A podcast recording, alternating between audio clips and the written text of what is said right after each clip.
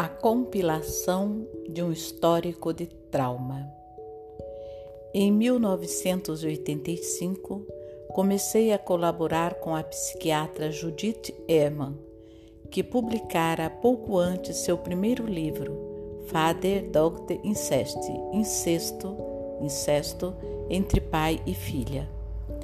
Nós trabalhávamos no Hospital de Cambridge, um dos hospitais universitários de Harvard e interessados em verificar como o trauma afeta a vida das pessoas, passamos a nos encontrar com regularidade e a comparar anotações.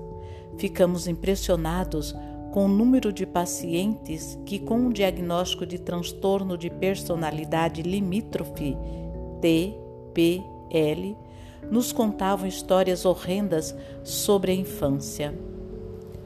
O TPL se caracteriza por meio de abandono, mas também por relacionamentos muito instáveis, oscilações extremas de humor e comportamento autodestrutivo, o que inclui automutilação e tentativas de suicídio. Com o intuito de determinar se havia de fato uma relação entre trauma de infância e TPL, planejamos um estudo científico formal e submetemos uma proposta de financiamento aos Institutos Nacionais de Saúde. Nossa proposta foi rejeitada. Judy e eu decidimos então financiar nós mesmos o estudo e achamos um aliado em Chris Perry, diretor de pesquisas do Hospital de Cambridge.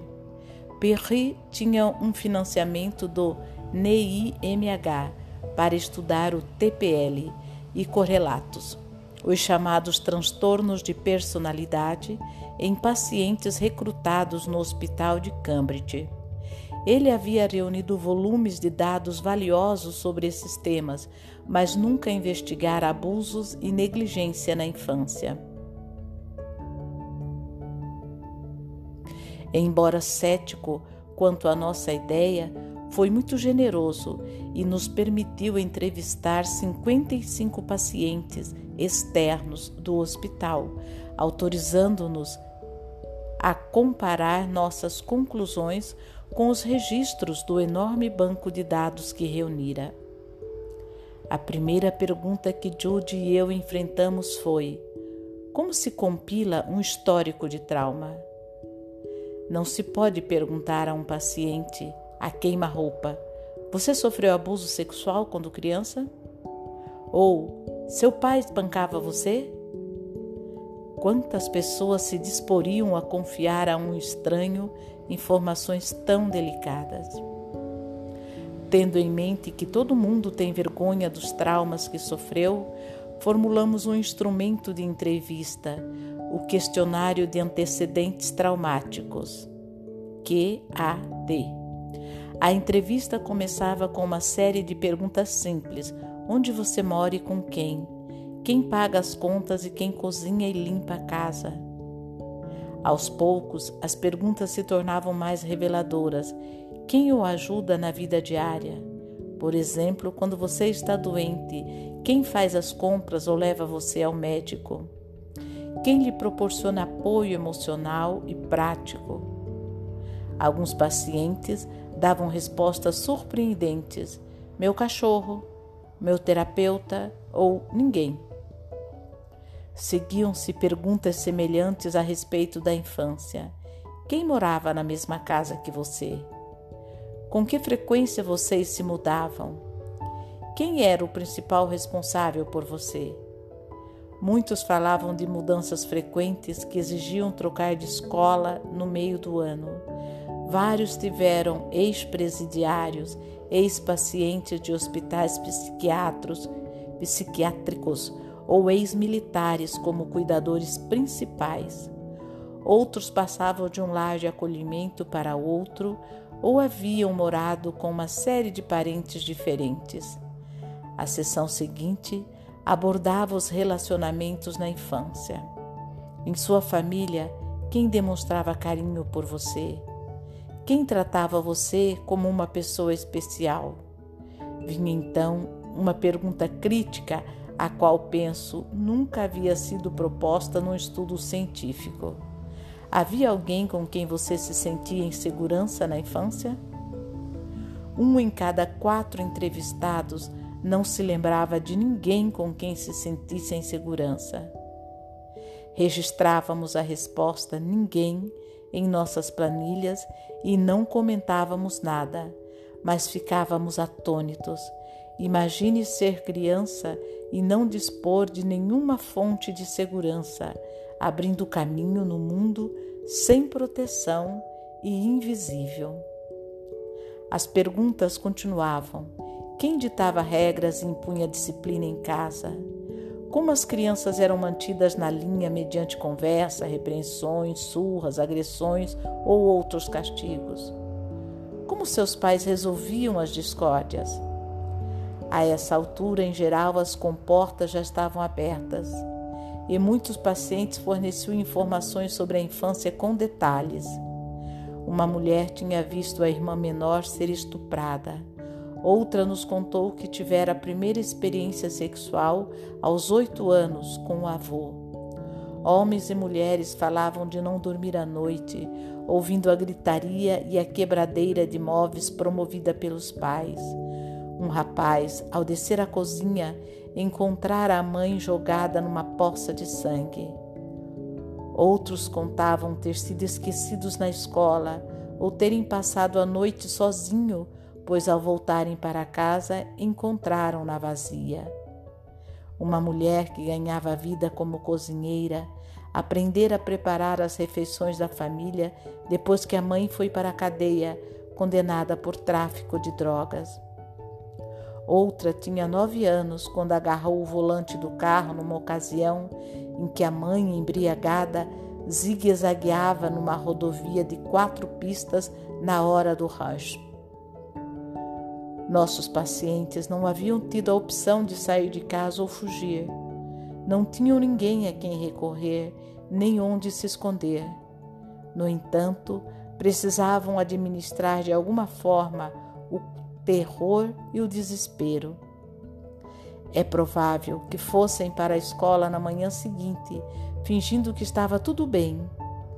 Judy e eu percebemos que os problemas do grupo de TPL, dissociação, dependência desesperada de qualquer pessoa que pudesse ser convocada a ajudar, haviam provavelmente começado como meios de lidar com emoções avassaladoras e uma brutalidade inescapável. Feitas as entrevistas, nós nos reuníamos para codificar as respostas, ou seja, traduzi-las em números para análise computacional. E Cris Perry depois as cotejava com as amplas informações sobre os entrevistados armazenadas no computador de Harvard. Certa manhã de abril, um sábado, Cris nos enviou uma mensagem pedindo que passássemos em seu escritório.